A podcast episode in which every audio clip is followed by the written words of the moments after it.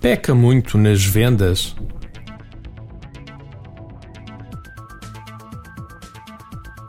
Muitas vezes perguntam-me nos cursos que dou quais os erros a evitar.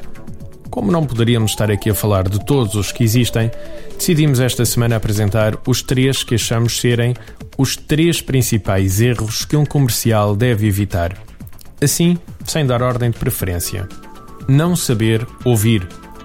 Para nós, este é um dos maiores problemas nas vendas atualmente. A maioria dos comerciais com que nos deparamos não sabem ouvir. Acham que vender passa por despejar em cima do cliente um conjunto de informações vulgo designadas por benefícios. Nada poderia estar mais errado. Os melhores vendedores que conhecemos são aqueles que usam a regra dos três terços, ou seja, ouvir dois terços do tempo e falar apenas um terço do tempo. Saber ouvir muitas vezes implica morder a língua e deixar o cliente falar sobre os seus problemas a fundo. Surpreendentemente, a maioria dos clientes até está disposta a falar com o comercial sobre os seus problemas.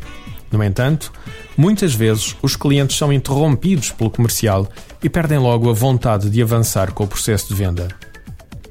O medo de errar. Um dos maiores problemas dos comerciais mais novos, mas também de alguns com bastantes anos de atividade, por incrível que pareça. Para ser bom em alguma coisa, é inevitável errar não é possível esperar aprender sem errar até conseguirmos realizar na perfeição a ação a que nos propomos. Infelizmente, em Portugal, o erro é visto como algo terrível e que deve ser evitado. Se queremos fechar uma proposta, normalmente temos de errar, ou se quiserem, perder umas quantas vezes antes disso. O erro está sempre presente em todos os processos de aprendizagem. O que fazemos com ele é que faz a diferença se o usamos para aprender, pode e deve ser uma ferramenta fantástica. Muitos comerciais ficam cristalizados, ou se quiserem, bloqueados com medo de errar.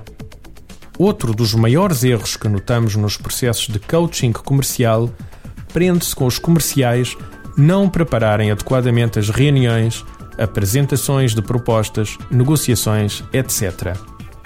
É normal irem para uma reunião apenas com o nome da pessoa com que vão reunir e uma breve ideia do que a empresa faz.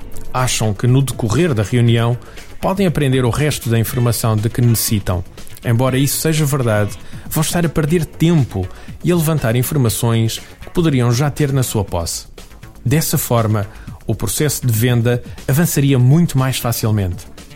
Outra das razões porque é importante preparar todo o processo comercial prende-se com a imagem que passamos quando chegamos a uma reunião bem preparados.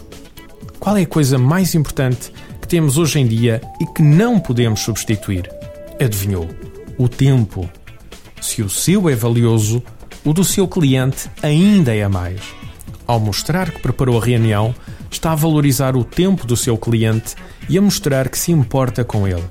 Bem, estes são apenas três dos pecados mortais nas vendas. Experimente e tente evitá-los.